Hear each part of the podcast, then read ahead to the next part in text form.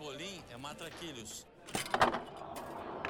De bola para Portugal, vai Éder, vai Éder, vai Éder, vai Éder, chuta, chuta, chutou! Gol! Gol! Gol! E perde num jogo dramático por 2x1. Um. Pode até empatar. Quem sabe agora? Capricha Adriano. Olha o empate! Gol!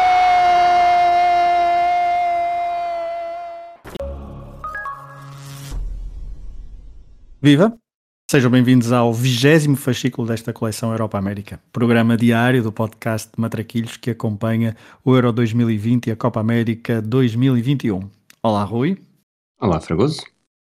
Bom, hoje temos primeiro, o prim, primeiro dia de dois dias de descanso, o primeiro de dois dias de descanso sem europeu, sem Copa América, depois daqueles oitavos de final estávamos a precisar.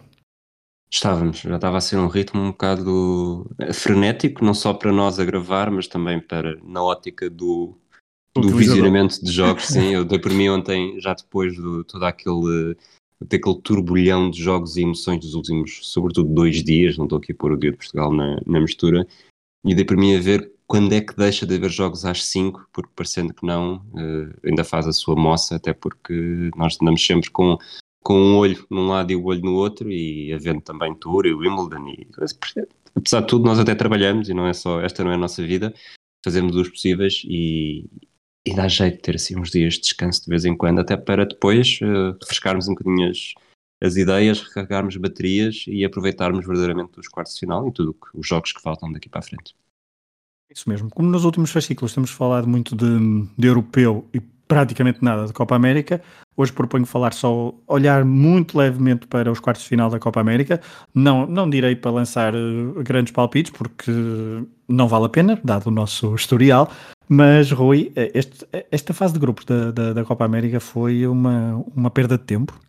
Não, diria que não. Acho que foi, pode não ter servido para muito, porque não houve necessariamente uma surpresa, não é? Os, eh, Bolívia e Venezuela, como se esperava, ou pelo menos como nós esperávamos, nisso conseguimos acertar, uh, não tiveram uh, engenho para seguir em frente. A Bolívia, claramente, sem hipótese. A Venezuela, apesar esteve até ao início da segunda parte ainda em posição de apurada, ou no início da segunda parte chegou a estar em posição de apurada. Agora, nós, isto é um bocado como uh, a qualificação na Fórmula 1, é? dependendo destes jogos, que serviram mais, não seja, para os jogadores também ganhando rotinas e para os treinadores afinarem decisões.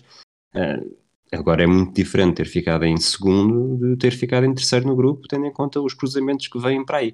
Portanto, acredito que não foi, não é a coisa mais espetacular, porque não havia assim muita emoção. Uh, no imediato, portanto o imediato era só vitória, empate, mas o apuramento estava garantido, portanto é praticamente garantido, aí não seria tanto, mas olhar para, o, para a frente, tudo bem que é muito bonito aquela história do para ser campeão é preciso ganhar toda a gente, mas na verdade não é bem assim, porque Portugal foi campeão europeu eh, sem ganhar a Espanha, sem ganhar a Itália, sem ganhar a Alemanha.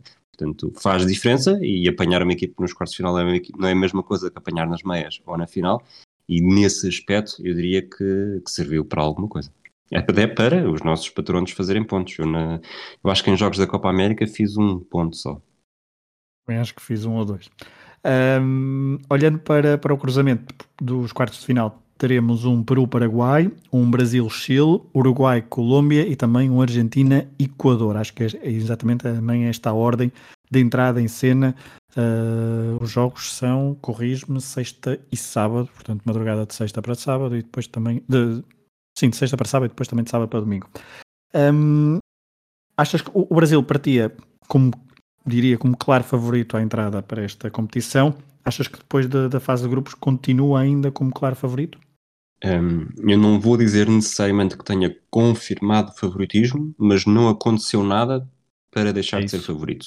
E este cruzamento, tudo bem que o Chile é uma equipa que o nome, não é? Mete medo, 2015, 2016, foi campeão de forma consecutiva, depois em 2019 é o Brasil, mas foi o quarto classificado do outro grupo. E olhando para as equipas que estão no caminho do Brasil até à final do Maracanã, o Chile para já não me parece, e depois entre o vencedor do jogo entre Peru e Paraguai também não me parece. Eu acho que das, os, o, a segunda, terceira e quarta seleção mais difíceis, ou com mais aspirações eventualmente para conquistarem a Copa América, uh, estão no outro lado. Acho que no outro lado só o Equador é que claramente uns furos abaixo das outras, porque Argentina, Uruguai e Colômbia, tendo um jogado melhor do que outros e, também estando em momentos diferentes de, em relação ao que já estiveram na última década, acredito que seria sempre uma destas três a ser a grande rival do Brasil rumo à final do Maracanã. Por isso, partindo também desse, desse ponto de vista, que eu partilho, diria que o Uruguai-Colômbia é capaz de ser o jogo mais uh, equilibrado na teoria, apesar do Peru-Paraguai, o Peru tem, tem evoluído bastante, já teve no Mundial 2020, uh, eh, no Mundial 2018, desculpem, e, um, e, tem, uh, e tem Ricardo Gareca, um selecionador argentino, o Paraguai também tem um argentino, Eduardo Berizzo, e portanto um, também, é, também será um jogo equilibrado e talvez uh, fora do roteiro daqueles obrigatórios. Mas o Uruguai-Colômbia promete ser um jogo equilibrado. Quanto à Argentina, Rui, Messi, uh, ainda por cima estamos a gravar no dia em que se fala, eu não sei, não acompanhei muito hoje a atualidade sobre Messi, mas pelos vistos acaba o contrato com o Barcelona hoje. Uh, amanhã poderá ser um, um João Vieira Pinto na Copa América 2021. Vai marcar um foi... gol de cabeça brutal, vai ver. como, como foi no Euro 2000. Eh, desempregado, assim, depois logo veremos, mas achas que esta, que esta Argentina poderá. Hum, eu, eu tenho gostado um bocadinho, acho que lá está, falávamos há pouco de, deste, deste formato e se calhar foi, falaste ah, na, naquela ideia de uh, dos treinadores ajustarem de certas ideias, dos, dos jogadores se conhecerem. Acho que isto pode ter sido muito importante para a Argentina uh, ter estes quatro jogos para afinar certas, certas rotinas para enfrentar esta fase de fase eliminar de forma mais apurada, de forma mais hum, mais convicta, porque acho que sempre faltou alguma, não digo convicção, mas digo alguma vontade da Argentina em, em conquistar troféus, esbarrava sempre, falta muito plano de jogo e Scaloni talvez não seja o melhor o melhor treinador, mas esta conjugação de certos jogadores como Papo Gomes, Messi, Agüero, Di Maria e, eh, e eu ofensivamente promete muito e acho que pode ter sido importante a Argentina ter, ter tido aqueles jogos para agora brilhar. E uh, eu, sinceramente, pelo que Messi tem feito uh, e pelo que a Argentina tem produzido nos últimos jogos, vejo a Argentina um bocadinho melhor do que aquilo que via uh, antes do início da Copa América. O que esta Argentina precisa verdadeiramente é, é estar três meses o plantel todo fechado no mesmo hotel e a treinar e a conhecerem-se, a ver se isto se isto é o sítio, não é? A ver se pega, porque o problema da Argentina é este, há, eu diria, ainda antes de, de Messi chegar e começar a ser a estrela da seleção. É uma pena, porque sentes. Aliás, se nós em Portugal uh, sentimos isso com Portugal de Fernando Santos, mesmo antes de Fernando Santos, na verdade, eu nem quero imaginar o que é que um argentino se sentirá no meio disto tudo. Eu acho que o Equador, nos quartos de final, é um bocadinho brinde, é um bom brinde para, para ganhar confiança. Depois faltam 180 minutos, se tudo se não houver tempos extra, mas e já por aquilo que falámos também no episódio do desconto de tempo que vai sair nas próximas horas, falámos um bocadinho sobre este assunto de este ano estar a ser bom para vitórias longínquas ou fin, fins de jejum, tivemos o, o Sporting, tivemos o, a Inglaterra a vencer a Alemanha, não sei até que ponto é que não vamos recuperar aqui o, o Mundial 86 e a Guerra das Malvinas e vamos ter eh, Argentina e Inglaterra na próxima Taça das Confederações, porque uh, não sei se vai haver Taça das Confederações este ano, na verdade. Deveria ser este ano, não sei se foi cancelada, mas uh, Argentina e Inglaterra a vencer as suas competições continentais. Não é o meu palpite, também não era o teu, aliás, nem sequer tínhamos a Argentina, nem sequer metíamos a Argentina a chegar à final, mas eu acho que a Argentina já, já merece, quer dizer, já justifica por aquilo que é e pelo talento que produz, ganhar alguma coisa, porque não ganha desde 93. Quantas seleções do mundo já ganharam títulos continentais desde 93? Não? Aliás, alguém, o, o, os argentinos gostam muito de festejar e nós estamos também perto disso. Nunca falamos muito disso porque nós no Tocha Olímpica, podcast também do Hemisfério Desportivo sobre os Jogos Olímpicos, nunca damos muito destaque ao futebol, que é quase uma competição menor, mas a verdade é que com Marcelo Bielsa 2004, 2008 são, e também com Messi em 2008 são, ganham as duas medalhas de ouro olímpicas e é o, são os grandes troféus da, da Argentina, também juntamente com o Campeonato do Mundo Sub-20, outra vez com Messi, portanto falta claramente um torneio destes, ou um Mundial, ou uma Copa América, veremos se é em 2021. Vamos avançar para as rubricas. Um, depois deste, deste aquecimento nesta primeira parte do fascículo número 20 da coleção Europa América, Rui, Dia na História, uh, é uma rubrica que ainda faz sentido hoje, porque 30 de junho há a história no Mundial, no, no, na história dos europeus de futebol. Sim. Entretanto, confirmei que de facto não vai haver a Taça das Confederações, o que é uma pena, se pudesse haver o Inglaterra-Argentina. Em relação a este dia na história, houve três jogos, curiosamente Portugal está em dois, eh, ganhou nos penaltis à Polónia há cinco anos e, e é o famoso gol de Maniche em 2004 contra os Países Baixos, mas eu acho que, ainda por cima, tendo em conta aquilo que aconteceu ontem, vamos viajar até 96 em Wembley para a final entre a Alemanha e a República Checa. Duas seleções que já se tinham defrontado na fase de grupos. A Alemanha no grupo C eh, tinha as duas no grupo C, na verdade. A Alemanha tinha passado depois por Croácia e Inglaterra, um jogo que com o também falámos bastante. A República Checa por Portugal, chapéu do Boborski, e pela França com penaltis. No jogo em si, não foi, eu acho que não foi um jogo brilhante, mas foi um jogo memorável. O Patrick Berger marca primeiro num penalti um pouco ortodoxo, onde a falta sobre o Poborski deixa muitas dúvidas, porque é um bocado de penalti à chalana. A bola de Berger passa por baixo de, de Kopka e depois uh, há uma substituição de luxo de Berti Vots. Bierhoff entra para o lugar de Scholl, como tu sabes, desde que respondeste mal essa pergunta de um dos mini não vale roletas de, de início dos primeiros fascículos. Ele entra aos 69 minutos e 4 minutos depois uh, empata, uh, força o prolongamento, um prolongamento em que já há gol de ouro e foi preciso esperar apenas 5 minutos. Eu lembro-me que havia uma, uma enorme expectativa de como é que seria se uma equipa marcasse e acabasse logo ali. E até lembro-me estar a ver este jogo e quando foi golo ainda houve aqueles 2, 3 segundos em que, ah, pois é, isto acabou mesmo para uh, gáudio dos alemães que festejavam finalmente em, em Londres, em Wembley, em Inglaterra, uh, para a tristeza dos checos que tinham feito uma excelente competição. Uh, ainda por cima, aquele gol fica, sabe, tem um sabor muito, muito, muito amargo, porque o guarda-redes uh, checo não fica nada bem na fotografia. E lá está, a maior imagem que fica disto é que 30 anos depois de perder o Mundial do Wembley, em Wembley, a Alemanha vence o europeu em Inglaterra, curiosamente, praticamente ao dia, 25 anos depois, perdem Wembley e fica fora do Europeu 2020. A Alemanha e o Wembley têm sempre muita história para contar. Vamos, há pouco falaste de e não vale roletas, uh, hoje é a minha vez, vamos a essa, a essa rubrica do, da coleção Europa-América, uh, estás preparado? Nope. Hoje é um, são três perguntas muito dedicadas a jogadores, eu não sei porquê, pois compilei assim muito para jogadores. Tratadores de relva hoje não temos. Hoje não temos, não. Primeira pergunta: qual destes jogadores nunca marcou um golo por Inglaterra numa fase final de um europeu? Emil Eskay, Andy Carroll, Bobby Charlton ou Jamie Vardy? O Andy Carroll marcou. Vi um festejo dele contra uma equipa nórdica quando estive a fazer o top com, uhum. Confere, Suécia, Euro com o João Pedro Cordeiro, sim. Não, não sabia necessariamente se era contra uma equipa nórdica, mas sabia que foi quando estava a ver a equipa nórdica que dei por um, por um gol do, do Andy Carroll. Um, as outras opções, Jamie Vardy, o Vardy marcou a Islândia, se bem me lembro. Portanto, deste-me jogadores que marcam em equipas uh, nórdicas, isto se o Vardy tiver de facto marcado a Islândia. E falta Emileski e Bobby Charlton. Exato. Eu vou dizer que Bobby Charlton nunca marcou. Mas está errada. Bobby Charlton marcou no Euro 68, um, no jogo de atribuição do terceiro e quarto lugares, na fase, portanto, nesse Euro 68 em Itália.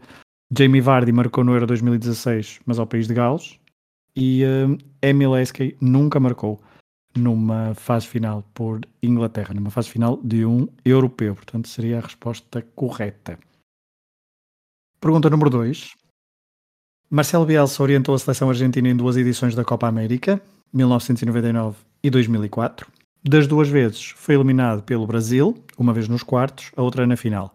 Qual destes jogadores argentinos jogou ambas as finais? Burrito Ortega, Pablo Aymar, Juan Sebastián Verón ou Kili González? Verón. Verón foi o único que não jogou nenhuma nem outra final. Vês? E aqui o toque, é, as melhores odds estão no, estão no, no desportivo. desportivo. Uh, Burrito Ortega jogou em 99. Pablo Aymar estava no, Pablo Aymar também teoricamente não jogou, mas estava no banco em 99. Kili Gonzalez jogou em 99 e em 2004 sempre como titular. Uh, a primeira quando era jogador do Saragossa, a segunda quando já era jogador do Inter, apesar de nós, acho eu, reconhecermos Kili Gonzalez como jogador do Valência de forma mais imediata. Duas respostas erradas, acredito. Bola, bola, bola. Bola, bola, não, não vai ser a resposta correta, porque esta, eu não sei porque a terceira faz sempre uma mais fácil. Para quantas fases finais de europeus foi convocado Bruno Alves? Uma, duas, três ou quatro?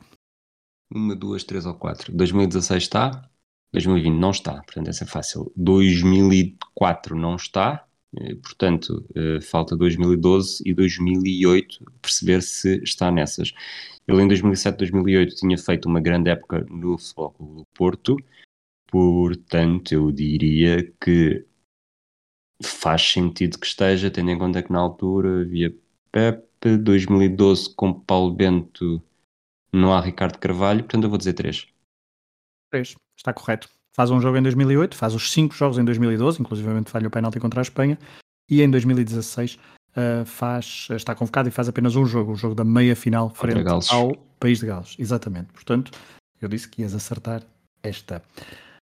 Próxima rubrica seria os palpites, mas não há grande coisa a acrescentar, não é, Rui? Porque amanhã não há jogos. Os Deixa-me já- só fazer uma nota já agora, eh, até para isto ficar dito, os, os palpites que nós fizemos de antevisão, neste momento os nossos vencedores já arderam, as nossa, a nossa final já ardeu, o nosso melhor marcador e melhor jogador também já arderam, portanto tinhas, tinhas, tinhas o Lewandowski e, e o Havertz para melhor jogador, eu tinha um Mbappé nos dois, portanto já é garantido que não. E fizeram Mas- grandes torneios todos. Sim. Nas meias finais, eh, tu ainda podes ter a Bélgica e a Dinamarca, eh, e eu já só posso ter a Itália. Portanto, tudo o resto é falhado. Eu tenho mais palpites certos nos quartos de final, tu tens três apenas. Acertaste na Dinamarca, Bélgica e Espanha. Eu tenho Bélgica, Itália, Inglaterra, Espanha e Suíça. Eh, o que é certo é que depois agora vão jogar entre si e, e não vai ajudar grande coisa. Portanto, pronto, é assim. É assim. Amanhã falaremos um bocadinho mais dos, quartos de final e também perspectivar os jogos eh, que vão acontecer já no dia 2 de, de junho, amanhã no fascículo de, de 1 de, 2 de julho, sim, Eh, eu já estou um bocadinho confuso. A próxima rubrica seria o jogo na história, mas amanhã não há jogos, portanto não há, não há esta rubrica. Vamos saltar, mas não saltamos, vamos outra vez para a Copa América, porque Rui, hoje temos que figura da Copa América? Assim, já só faltam escolher duas seleções para as histórias da Copa América, depois vou, vou repetir as- assim, as mais importantes e hoje decidi concentrar-me na Jamaica, que esteve em 2015 e na edição centenária de 2016.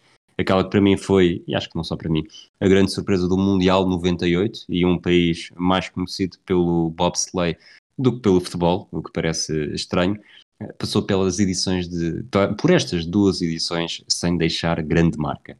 Fez três jogos, três derrotas em 2015, não marcou um único gol. Três jogos, três derrotas em 2016, não marcou um único gol. Portanto, é mais ou menos aquilo que eu vou fazendo nos mini não vale roletas.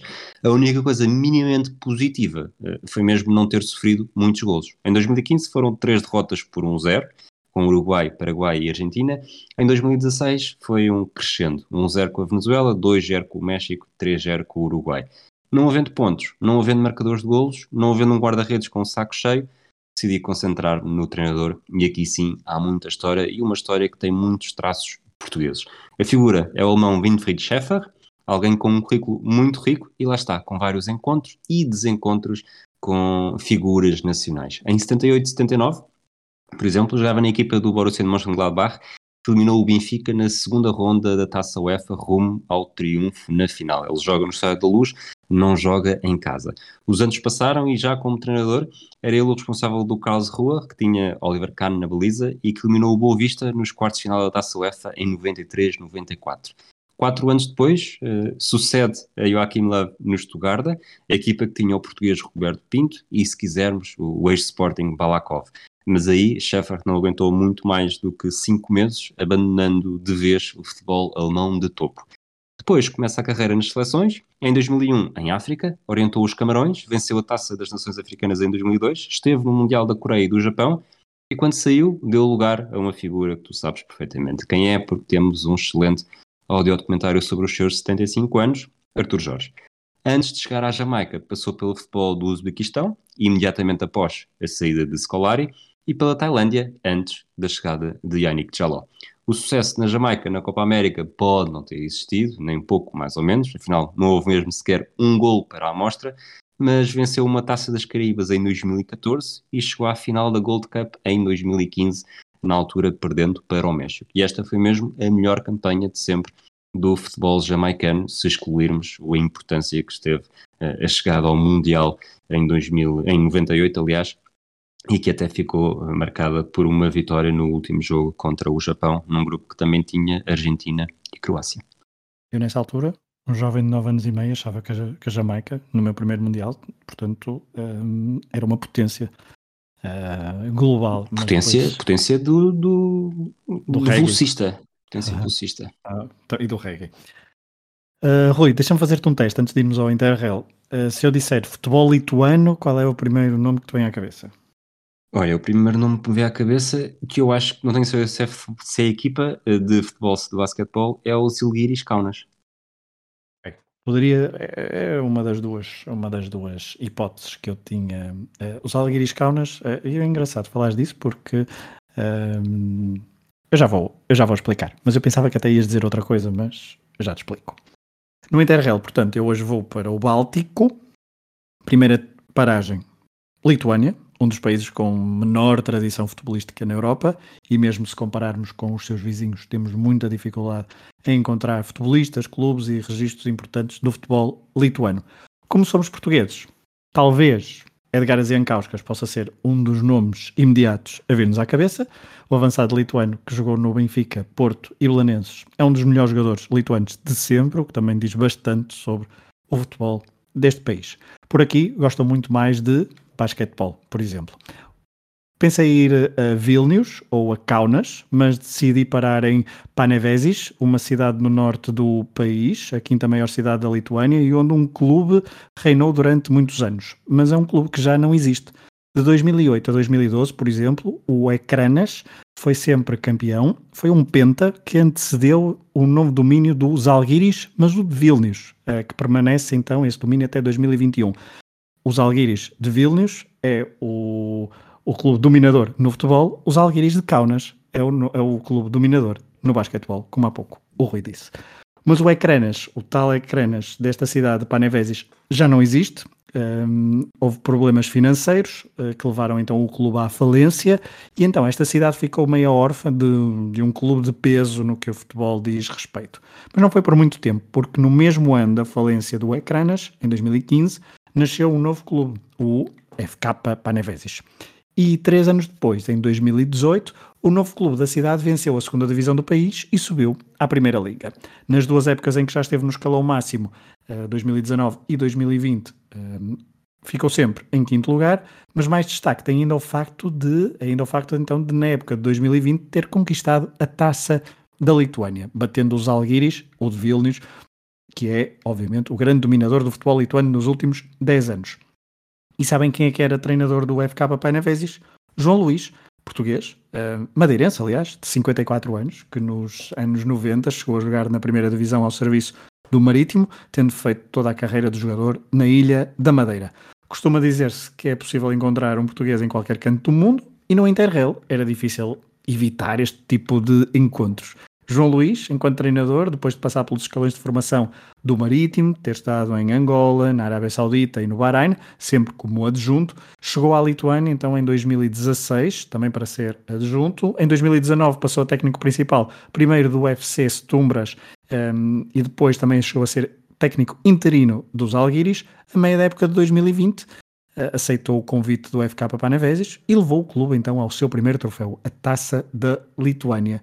O adjunto de, de, João Luís é outro madeirense e outro nome que também nós reconhecemos do, dos relevados, Luís Olim.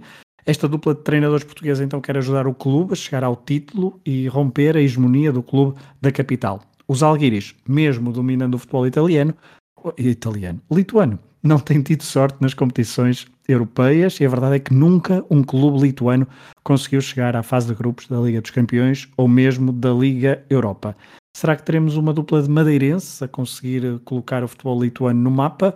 E como quando se junta um português aparecem logo dois ou três, não é à toa que no plantel do clube há também espaço para Rafael Floro, um, lateral algarvio, que passou pelas camadas de formação do Porto e do Sporting, já esteve em Inglaterra e agora tenta a sua sorte na Lituânia.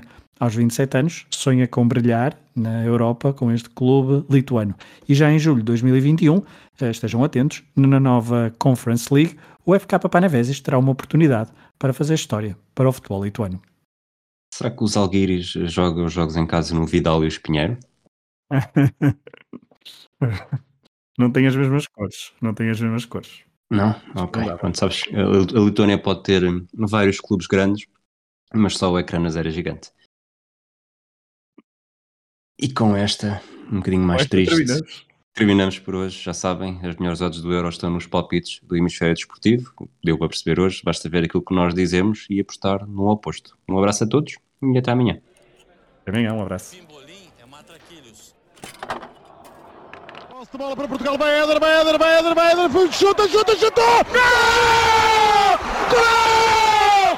Gol! E perde num jogo dramático por 2x1. Um. Pode até empatar. Quem sabe agora? Capricha Adriano. Olha o empate! Gol!